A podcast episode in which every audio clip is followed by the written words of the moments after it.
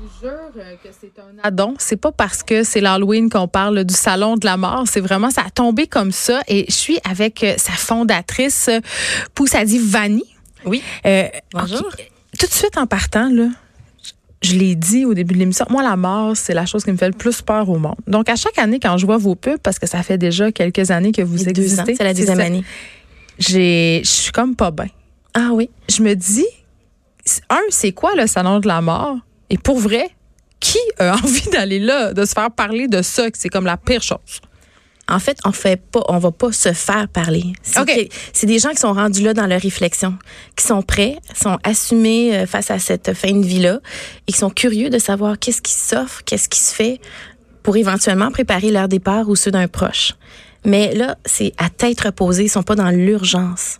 Alors, il y a comme une sérénité, là. Il y a pas de, de rush. Les gens vont là. pas des gens qui, nécessairement qui sont malades, qui sont Oui, en fin il y de en vie. Il y en a, mais ce n'est pas sont- que ça. Ce n'est pas que ça, c'est vraiment des gens qui viennent et qui ont envie de s'informer et qui ont toujours eu envie d'en parler, mais il y avait, y a pas de tribune pour en parler, il y a pas d'espace public pour en parler. Là, il y a des gens qui font de l'accompagnement, qui sont là comme exposants, il y a des maisons funéraires, il y a des gens qui font de la planification, il y a de tout, il y a des On peut artisans. planifier sa mort? Ben, planifier dans le sens, tout ce qui a trait à la paperasse. Tu sais, notariat, euh, notre patrimoine. Quand on commence à avoir des enfants, c'est là qu'on se dit qu'est-ce qu'on leur laisse? Pas leur laisser ce fardeau-là. Mais Madame Vanni, je comprends. Tout ça, là, c'est Oui. utile, OK? Il faut en parler, puis c'est pour ça que j'avais envie de vous entendre puis de vous inviter. Mais quand même, avec la vie qu'on mène, il n'y a pas beaucoup de monde qui, la fin de semaine, se dit hey, moi, en fin de semaine, là, je filerais aller parler de mes préarrangements. On va aller là en famille. Ça, c'est un peu. Ben, c'est tabou. Il y a quelque chose de tabou. Ben, c'est sûr, c'est un tabou. On, l'a- société a entretenu ça, on, on met ça au brancard. Autant on est exposé tous les jours à la mort, aux expressions reliées à la mort, Ouais. mais autant qu'on est ausculté, on la, on veut pas la voir. Mais en même temps, vous, vous le dites, là, on est pris dans la routine et tout ça. Mais regardez, quand on est conscient de cette finitude-là, on profite davantage de la vie et chaque instant qui se présente à nous, parce que la majorité des gens qui sont dans cette routine-là ne font qu'exister. Vous avez dit quelque chose que je trouve vraiment très intéressant. Notre rapport à la mort a un peu changé, puis ça va vite. Puis je sais pas, mais on dirait qu'avant, euh, notamment quand on parle de, des rites funéraires, OK? Avant, quelqu'un mourait, on le veillait quelques jours. Euh, le processus durait, tout dépendant des cultures, évidemment, une semaine, deux semaines. Dans certaines cultures, même un mois. Moi, ma grand-mère est morte, ça fait trois ans, là. Bing, bang, boum, en 24 heures, c'était réglé. C'est surréaliste on se dépêche. C'est comme si on se dépêche de mourir, puis de régler ça. C'est justement ce savoir collectif-là qui était justement transmis de génération en génération, mais est perdu. Hein?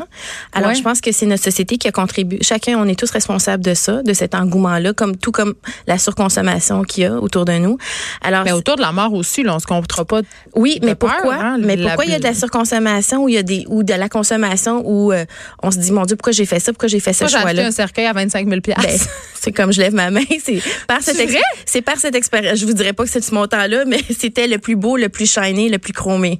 Vous avez déjà pris vos préarrangements? Non, mais c'est ça, c'est ce projet-là qui m'a initié, c'est le décès de ma grand-mère dont j'ai dû m'occuper, OK. qui a, qui, a, qui a suscité ce souhait-là de, de créer un espace public pour dire, non, comment ça se fait que j'entends toutes sortes d'histoires malheureuses comme ça, comme la mienne? Comment se fait-il qu'on n'est pas préparé? Comment se fait-il qu'il n'y a pas d'endroit où il y aurait toute une tous les gens qui seraient sous un même toit où on pourrait aller poser nos questions, justement, comme je disais, à tête reposée. Parce que vous avez pas eu une belle histoire quand vous avez accompagné Ben non, votre parce que j'étais, je savais pas comment faire. J'étais pas accompagnée. Oui, il y avait des gens qui étaient là pour me vendre leurs services, mais je, je veux dire, j'étais, j'étais en fait, euh, tu sais, pas, pas, pas préparée. Donc, ce que ce qu'on invite à faire euh, aux gens euh, ou en venant au salon de la mort, c'est de se préparer, de devenir acteur de justement de leur destinée face à, à la célébration funéraire ou de ceux de leurs proches mais de, de s'en remettre, tu sais, d'être responsable aussi en quelque part, sans être moralisateur là. Je veux dire, euh, t'as une place pour t'informer là, alors profitez-en là. Puis je dirais qu'en parler, ça fait pas mourir. Non plus, tel est le slogan. Ben, oui, mais en même temps, c'est vrai, c'est un peu comme euh, les questions euh, d'assurance vie. tu C'est-à-dire, les gens sont toujours réticents à en parler.